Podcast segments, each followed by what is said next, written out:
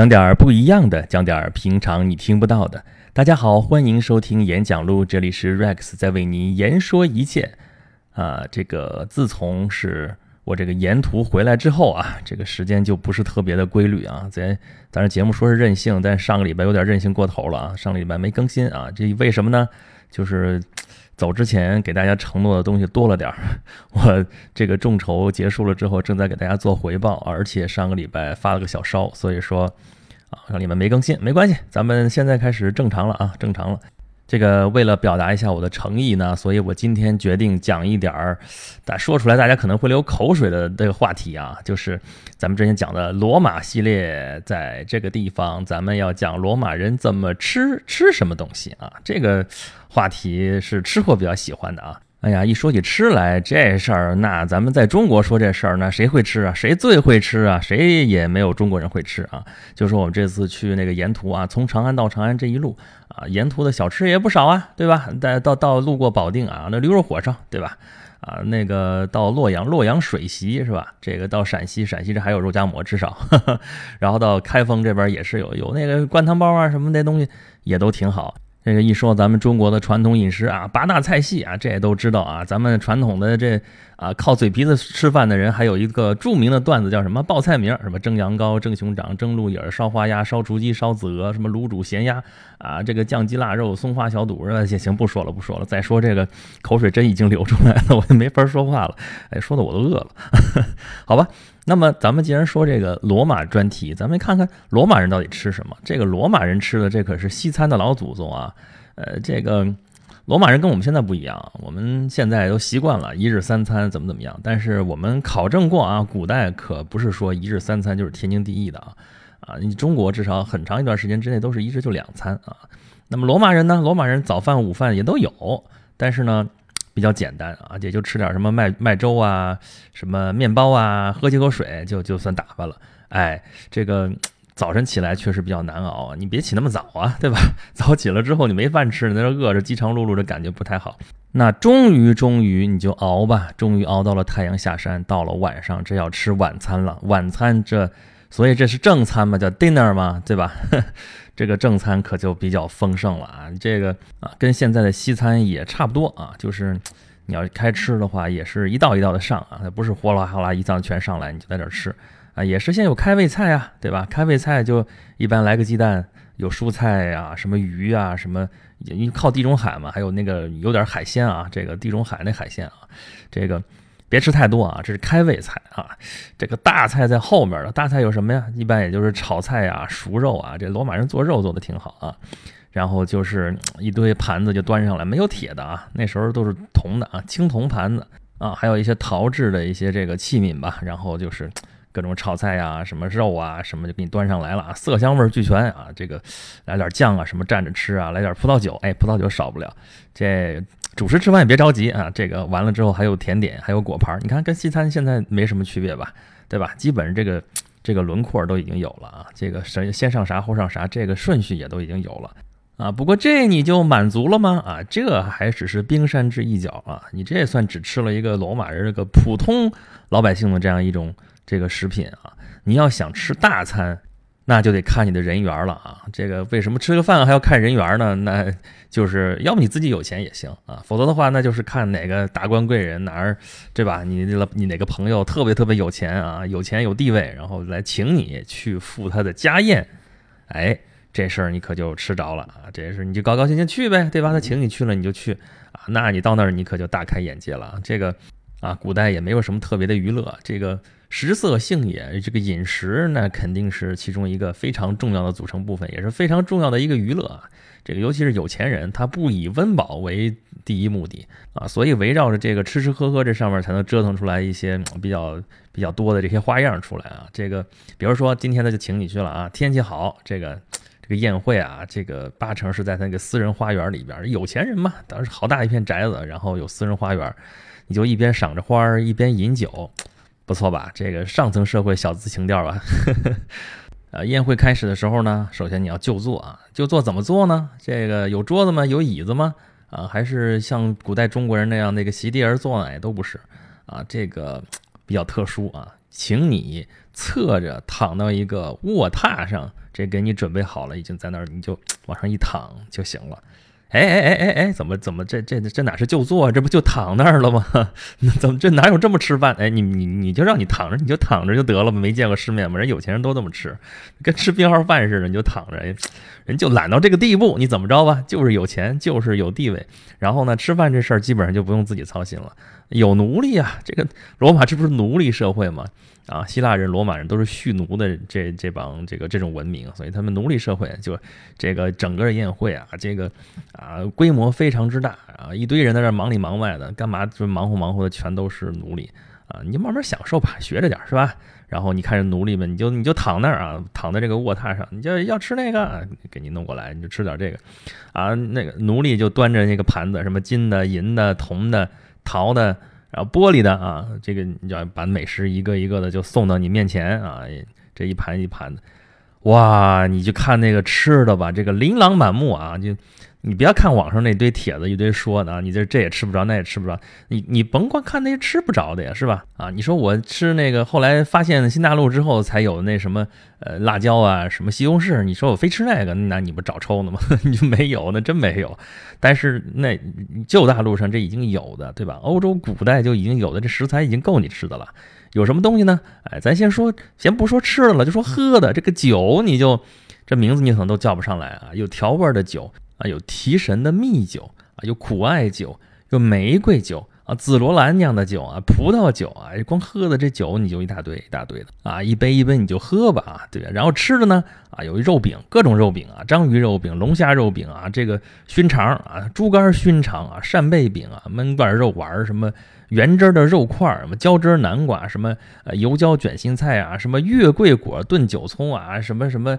啊，蒸羊羔、蒸熊掌、蒸鹿眼儿、烧花鸭、烧雏鸡儿、烧子鹅啊，什么啊，卤煮咸鸭、酱鸡腊肉、松花小肚，哎哎哎，不对不对，这就刚才那词儿啊。反正总之吧，啊，这个山中走兽、云中院、腹地牛羊、海底鲜，反正就是这这些东西是数不胜数啊，天上飞的、地下跑的、水里游的，通通都是你的盘中餐啊。你甚至能见到像鸵鸟肉。啊，鸵鸟不就在非洲吗？啊，那个那时候那个罗马帝国嘛，罗马帝国什么没见过啊？什么鸵鸟肉、孔雀肉，这你都能见得着啊？罗马人的食谱里边都有这种东西啊。不过但是有一样啊，这个除了那个高卢行省，就是现在大概法国那个位置吧，啊，然后还有那个东方的一些行省，像叙利亚，哎，现在正打得热闹那地方，除了这些地方之外，哎，罗马帝国的这些草民啊，这老百姓啊，啊，不怎么吃牛肉，这点确实。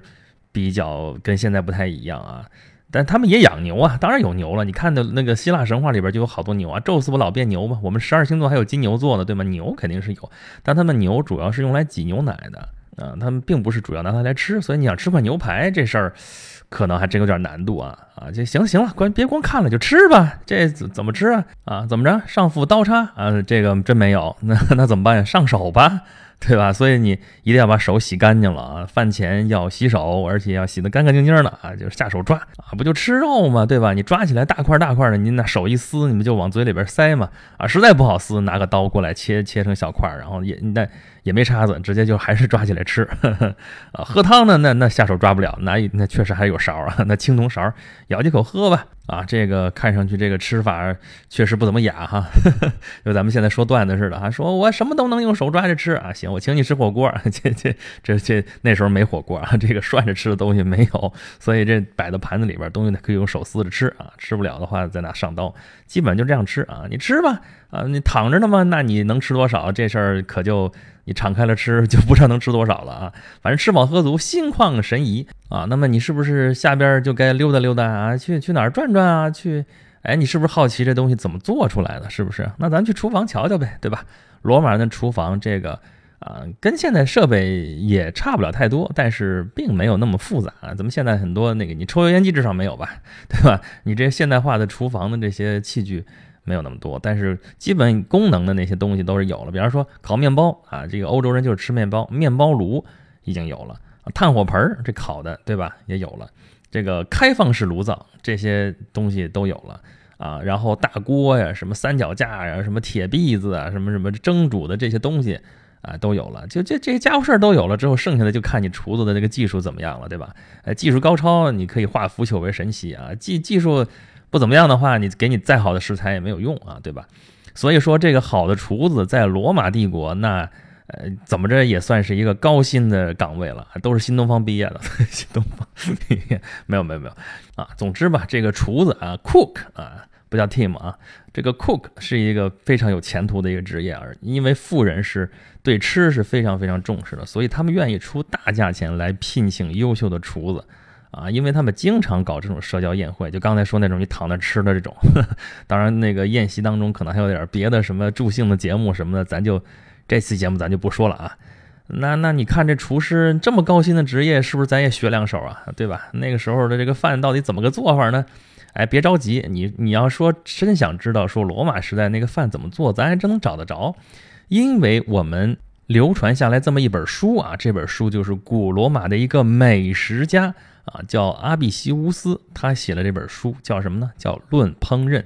哎，就有这么一个专门的书啊，专业著作，这专著啊。你把这本书拿过来读一读，你大概也就知道罗马人这个这个菜怎么做的了啊。这个他不光告诉你怎么做菜啊，他告告诉你怎么腌食物啊。为什么要腌起来呢？你想想，这个因为古代没冰箱啊，这不光是罗马了，中国这边有的是啊，就要不动不动就把肉给。啊，这个风干了，对吧？要不就腌起来啊，弄得特别咸，咸了之后里边那微生物没法长啊，所以它能够保存下来。这个我们之前做的很多的这个古代流传下来的这种比较有风味的这种食品，其实都是出于一个非常实用的，这为了保存食物的那么一个目的做的。然后结果做着做着啊，因为不同的方法，最后搞来搞去，最后变成了一个特殊风味。像我们现在能吃到有腊肉啊啊，什么火腿啊、腌肉啊，有什么什么臭豆腐什么，这都慢慢变成风味小吃了啊。不过这个刚刚这个世卫组织不是说了嘛，已经宣布了，这个呃熏制的这个肉啊，什么腌制的这个肉啊，明确了啊，这个致癌跟抽烟是一样的。这个咱们为了这个风味是拼命吃河豚嘛，就是还是要吃吧。但是我就想跟大家说清这事儿啊，在最早的时候，这些为什么把肉做成这个样子，很重要的一个原因就是为了把肉保存下来啊，就是因为那时候保存食物的这个啊这个方法实在是太落后了。啊，那么这就是这个《论烹饪》啊，这么一本书啊，咱们从里边也摘几个菜谱，咱们仔细来说一说，看看到底这个罗马菜怎么个做法。比如说啊，我这就摘了这么几个，头一个叫卢卡尼亚肠，哎，这不就火腿肠吗？对吧？啊，这个肠怎么做的呢？哎，我给大家细细的念念，大家体会一下啊。将碎胡椒、茴香、薄荷、芸香、香菜、月桂叶和肉汤。同切碎的新鲜猪肉混合，然后把肉菜跟这个汤汁一起捣烂，然后呢还可以加胡椒粒儿和干果，然后把这个味道呢弄得就更加的丰富。哎，我说说着口水都已经流出来了啊！最后把这些肉小心翼翼地灌到那个肠衣里边，然后挂起来，然后熏，最后就成这个香肠。哎，跟我们现在做香肠这个啊这个方法也差不多嘛，只不过你看你填什么东西了，这个配方。反正我已经告诉你了啊，大家如果有兴趣的话，可以自己尝试做一下啊。哎，再来一个啊，蜜汁烤乳猪。哎，烤乳猪这个好啊，这个基本原理是一样的啊，就是你看啊，把这个乳猪从颈部以下，从脖子下边把内脏掏空了，然后洗净晾干，然后往里边就填东西嘛，对吧？填什么东西呢？哎，准备一盎司的碎胡椒啊，又是胡椒啊，然后蜂蜜、红酒放一块儿，在调料盘里边加热，加热之后捣碎，捣碎了一些。那个干面包片儿也放在这里边，然后再拿那个月桂树的树枝搅拌啊，要嫩的啊，加热足够的时间，然后这就变成糊糊了啊，让这些糊状物看起来是美观滑润啊，然后就把这堆糊糊啊就塞到这个烤乳猪的肚子里边去啊，这个和尚啊就就甭缝了，肯定不会把它缝起来，然后就放在这个炉子上面烤，慢慢的这个用慢火烤。烤的时候，那一般都是用慢火嘛，你慢慢把它煨熟了。你如果一上上急火，一会儿就焦了，对吧？烤啊烤，这时间稍微有点长。烤熟了之后，在在表面上再刷上一层蜂蜜，哎呀，这个看上去这个就真的是色香味俱全了啊，看着就就诱人，是吧？啊，还有清炖海胆啊，这个准备一个砂锅，粘土做的啊，然后弄点橄榄油、菜汤、甜酒、胡椒，哎，又是胡椒，放在里边加热。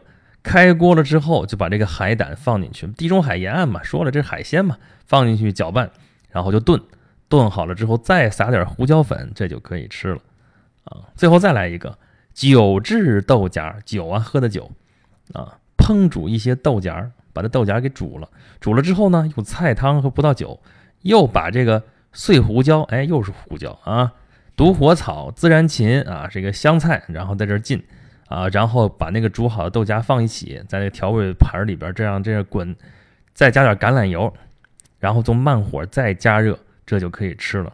你看我在这儿举了四个菜啊，每个菜里面都有胡椒啊，你可见这个罗马人对胡椒是多么的情有独钟啊。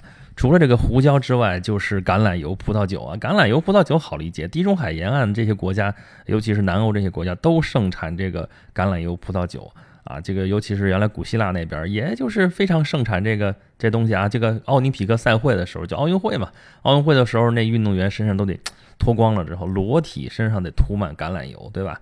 然后葡萄酒，天天没事就喝酒，甚至希腊人认为说，你这个酒啊是用来喝的。那个水呢？那不是用来喝的，那就是用来洗澡和行船的啊！这也难怪，因为那时候的水嘛，这个水质不太好，所以反而是这个葡萄酒酿出来之后，能能杀点菌、杀点菌的、杀点毒啊什么的，还行。那水直接喝会出问题的啊！这个这两个就是橄榄油、葡萄酒，这都是当地特产。但是胡椒这可不是当地特产啊！胡椒这属于热带植物啊，这个是生长在东南亚的，什么马来西亚、印度尼西亚什么。呃，斯里兰卡就这些地方才产胡椒，所以你看那么早那么早的时候，罗马人就开始在吃胡椒。那胡椒从哪儿来呢？啊，那那产在东南亚那边，还是得从东南亚那边过来啊。那从东南亚过来的时候，就会经过啊东亚、中亚、西亚啊，到罗马帝国这边来。这是一个非常长的这么一条路啊啊！如果从中国这边往西边走这个陆路的话呢，这就是丝绸之路啊。如果走海路的话呢，就是沿着这个。啊，东南亚、南亚，然后一直到那个非洲，到地中海这边这么一条水路啊。但是不管怎么说吧，都是要经过这个中亚这个地方啊。但中亚这个地方并不在罗马帝国的势力范围之内啊。但罗马人要吃胡椒啊，这怎么办呢？啊，就为了保证这个这个商路的通畅，这罗马人是不惜跟这个啊在中亚这边的国家来打这么一架，西亚、中亚这个地方的国家。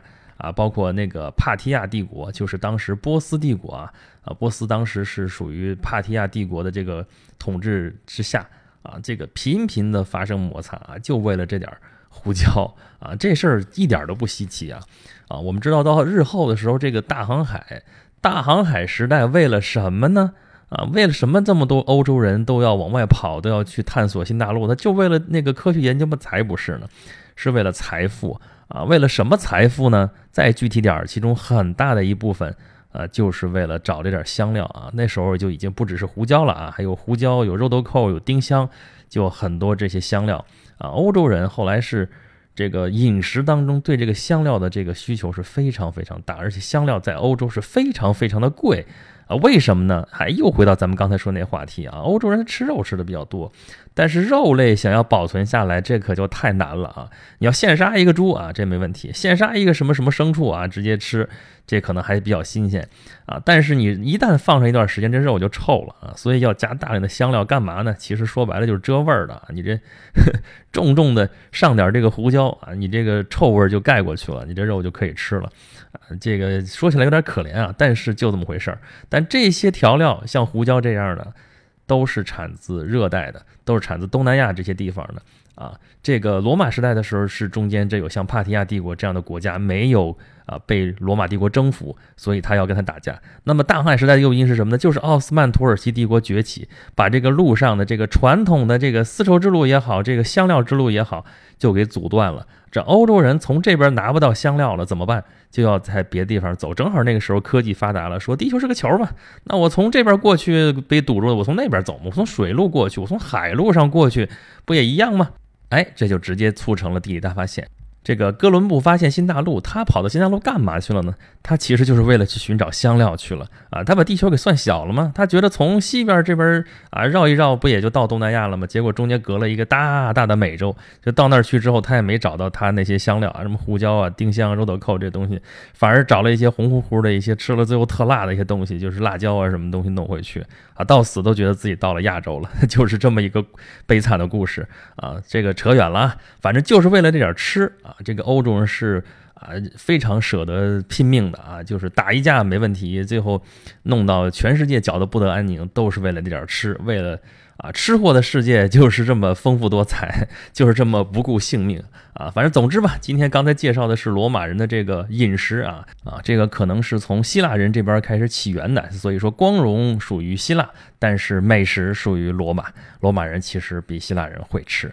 啊，好吧，今天这个关于罗马人吃的这个话题，咱们就说到这儿啊。咱们这个呃，今天讲的这个内容呢，啊，主要的内容都是出自于一本书，就是凯撒们的星空下。如果你生在罗马帝国啊，这本书我们正在赞赏网上进行众筹啊。这个之前是因为咱们要做那个沿途的节目，所以这个众筹中间也没有宣传，也没有啊动起来啊。这个已经啊众筹了有一段时间了，但是这个进度还比较慢啊。这个大家如果对这本书感兴趣的话呢，可以关注我的微信公众号“轩辕十四工作室”啊。进去之后，在那个自定义菜单右下角有一个叫“言出书”啊，点进去之后会有一个图文消息，会告诉大家怎么去参加这个众筹啊。当然，如果大家对我们这个节目有任何的意见和建议啊，也欢迎在这个微信公众号下边给我留言，给我吐槽。好了，今天节目就到这里了，咱们下期节目再见吧。